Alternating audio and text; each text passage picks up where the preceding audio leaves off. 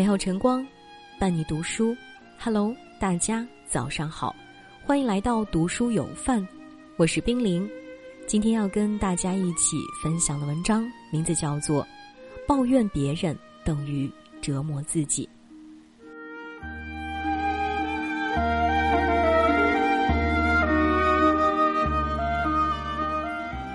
人生在世，十有八九不如意。面对坎坷风雨，有人坦然笑之，有人怨天尤人。经常抱怨的人，怨天天不应，怨人人不允。抱怨的越多，越是将自己陷入满身泥泞。晚清重臣曾国藩说：“牢骚太甚者，其后必多异色。”抱怨看似是简单的发牢骚，实则却是一种毒药。无形之中伤人伤己，最终毁掉自己的一生。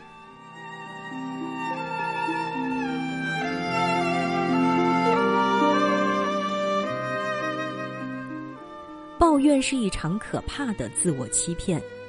历史上，曾国藩的六弟曾国华十分有才华，写作天赋颇高。曾国藩希望他能考取功名，为国做出贡献。曾国华对于自身的才华也是洋洋得意，而屡次考试的失败让他的心态跌入谷底，每天不是喋喋不休，就是怨天怨地，不仅怨考官不识人才，还怨妻子没有管好自己，甚至怨时运不佳，却唯独没有从自身寻找原因。曾国藩得知后甚是生气。写信狠狠地痛斥了他，并且告诉曾国华，抱怨是世上最无用的事。抱怨看似是简单的倾诉，实则是一场可怕的自我欺骗。它只会让我们把过失和错误归结于别人，从不正视自己的错误和不足，反而让自己越陷越深。遇事只懂得抱怨的人，是不可能有出息的。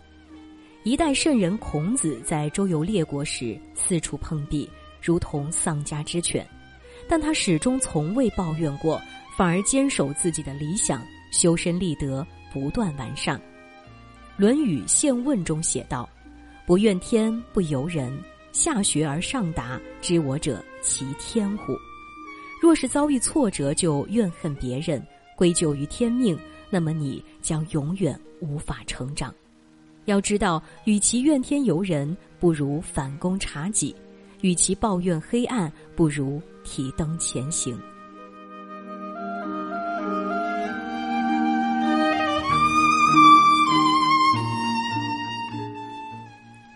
怨恨别人，最终会伤害自己。很久之前，一位女子总是被梦魔所纠缠。一日，一位云游四方的大师发现女子的奇怪，给予她一把金钥匙，告知今后再做梦便可派上用场。晚上，女子又做了熟悉的梦，黑暗的房子中关着她讨厌的人。她望了望手里的金钥匙，决定不开启这扇门，继续惩罚这些人。很长时间过去了，女子的病越发严重。大师看着她手中的金钥匙，叹息道。只有这一次机会了，趁着锁还未锈死，赶紧开启。这一次，女子终于鼓起勇气开启了那扇门，里面的人群汹涌而出，最后一个出来的竟然是她自己。从此以后，黑房子坍塌，梦魔消失，女子的病也逐渐好了起来。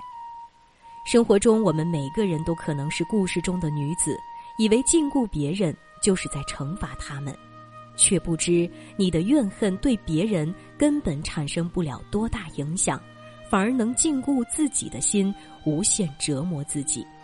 要知道，计较和怨恨如同一座地牢，越是计较什么，越是被什么所困扰；越是怨恨什么，越是被什么所禁锢。怨恨与原谅只在一念之间，心中装满的是怨恨。最终伤害的永远是自己。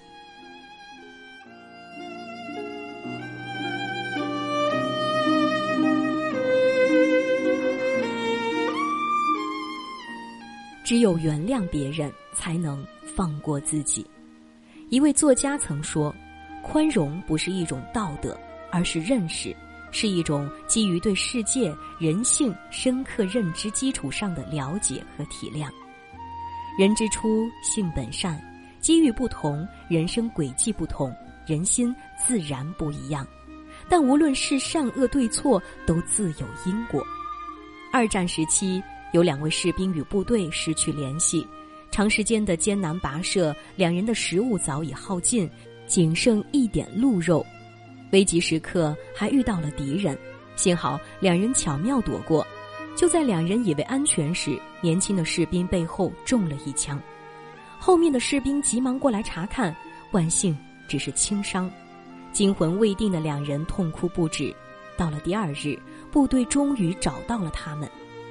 时隔三十年后，受伤的士兵才坦言道：“我知道那枪是我战友开的。”但我也理解，他是为了自己的母亲想活下去。战争太残酷了，我没法不原谅他。很多时候，我们看似是原谅别人，其实是放过自己。真正伤害你的，往往不是事情本身，而是你对事情的看法。有时候，换个角度，换个看法，就是保护他人，保护自己。对于怨恨这种慢性毒药，唯有宽容才是唯一的解药。当你学会放下别人的错，才能解脱自己的心；学会与自己宽容和解，才能发现人世间的无限美好。原谅，不仅仅是放过自己，更是善良的一种升华。当你学着去原谅，学着去放过，才能发现人世间的无限美好。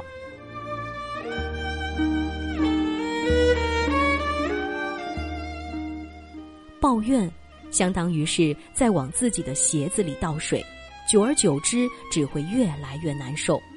只有停止抱怨，才能让生活充满阳光；停止抱怨，才能让心灵无限温暖。正所谓，向内寻求于心，向外寻求于道。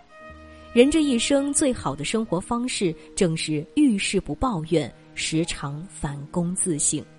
因为任何时候，真正能治愈你的，永远都只是你自己；真正能解救自己的，永远都是一颗不抱怨的心。读你千遍也不厌倦，读你的感觉像三月，浪漫的季节，最远的诗篇。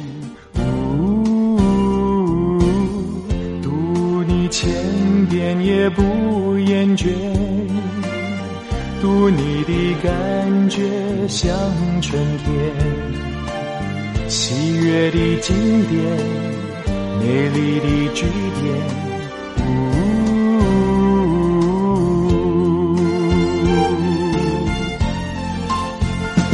你的眉目之间锁着我的爱恋。